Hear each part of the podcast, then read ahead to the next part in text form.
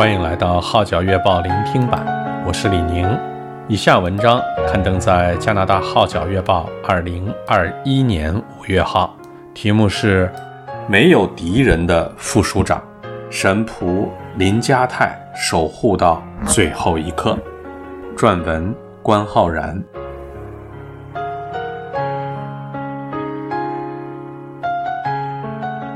香港社会福利署副署长林家泰，一直守护着香港，守护着他的工作，并记挂着他的团队，守护到最后一刻。职场就是他侍奉的祭坛，他已将最好的献给上帝。此刻，仿佛听到耶稣对家泰说：“你这又良善又忠心的仆人。”可以来承受那创世以来为你们所预备的国。加泰是一位温文尔雅、爱主爱人、没有架子的好弟兄。他一月二十日被发现在湾仔社会福利署办公室，以脑干中风昏迷。消息传出后，及时受到许多民间的社福团体关注，很多前线社工或机构同工贴文赞扬家泰的为人，指他是少数愿意聆听前线社工声音的高官。若干年前的一天，家泰跟我说，要暂时放下。在尖沙咀嘉南堂的侍奉，因为想花更多时间去关心部门的同事。去年疫情放缓后，尖家曾一度恢复实体崇拜。那一次，我在走廊跟嘉泰碰过正面，他直言工作十分繁重，崇拜后也要立即回去办公。家泰就是这样一位勤奋工作。谨守岗位的好公仆，我为他感恩。他在职场祭坛上确实献上了美好馨香的祭。根据社署家泰的同事说，他在周二晚上八时后仍留在办公室工作，可能在饭后感到不适，所以想由座位走到沙发休息。可是未及那儿，便已倒下。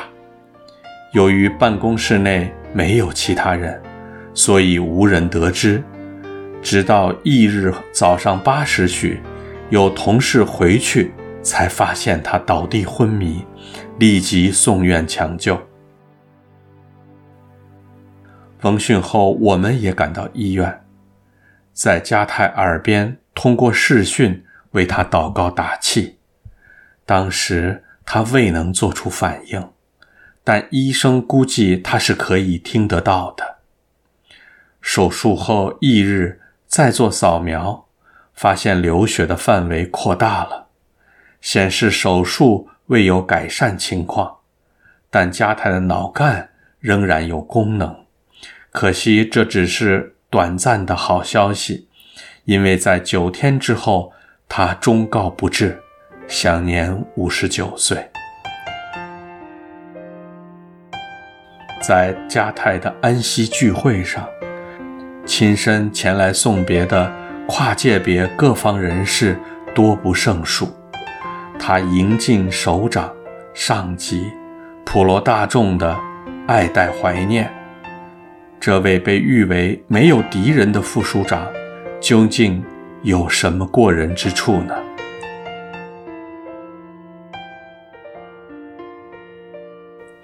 家泰天资聪颖，记性惊人，读书时已常常背字典，学普通话时又会把同音字都背下来。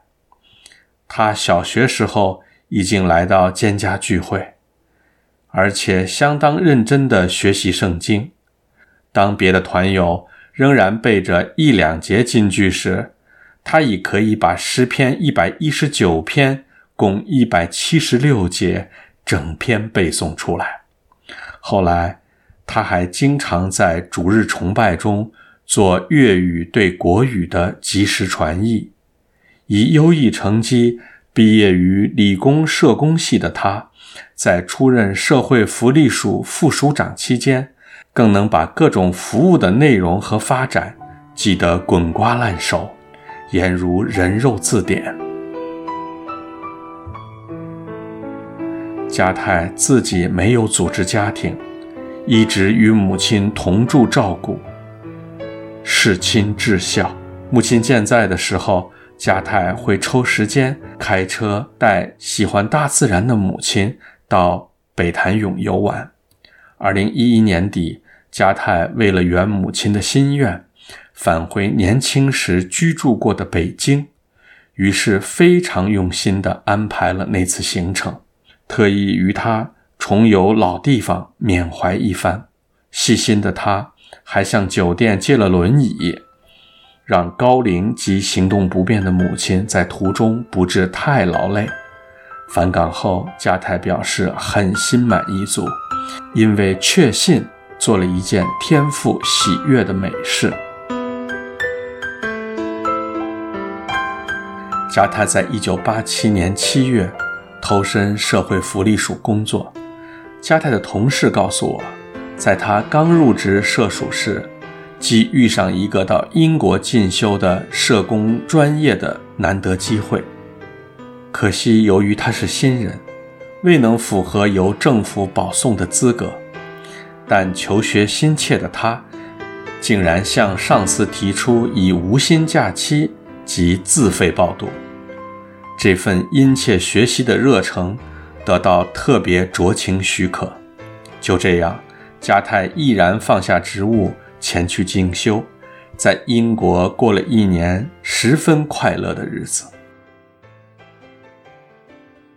二零一三年九月，加泰升任副署长，在政府部门工作的他，受到多位上司的赏识，评价他是公务员的典范，是一位真诚、实事求是、应有领袖才能、愿意聆听及尊重别人意见的。榜样人物，其中前社署副署长冯博新更提到，自己曾参加过一次为公务员祈祷的聚会，却深被加泰的虔诚所感染。至于他的下属，也称赞说，加泰是一位里外一致的真社工，而香港社会工作者总会。更称他为一个十分社工的副署长。一直以来，加泰谦虚殷勤地服务大众，经常以别人的需要和福祉为优先，连市民也看得出他是一位尽职、有良知、做实事的官员。圣经民数记十二章三节说。摩西为人极其谦和，胜过世上的众人。我认识加泰超过三十三年，所以也为他做见证说，加泰为人极其谦和，胜过我见过的众人。在他周围没有令人喘不过气的气场，只有使人感到温暖亲和的气质。谦和的摩西被称为。耶和华的仆人，在我眼中，加泰亦然。在职场上，同事和上司多次劝告他要好好休息，因为大家都看得出他额外辛劳。在教会里，他亦效法耶稣，不是要受人服侍，乃是要服侍人。多年来，他肩负执事之责，服侍众弟兄姊妹。曾当青年团契导师，出任关顾部长、团契部长、教育部长、主日学老师、财政部长、董事会主席等，事事亲力亲为，全倾投入服侍。如今，迦太已吸去地上的劳苦，正享受着天上的福禄。好弟兄，天家再会。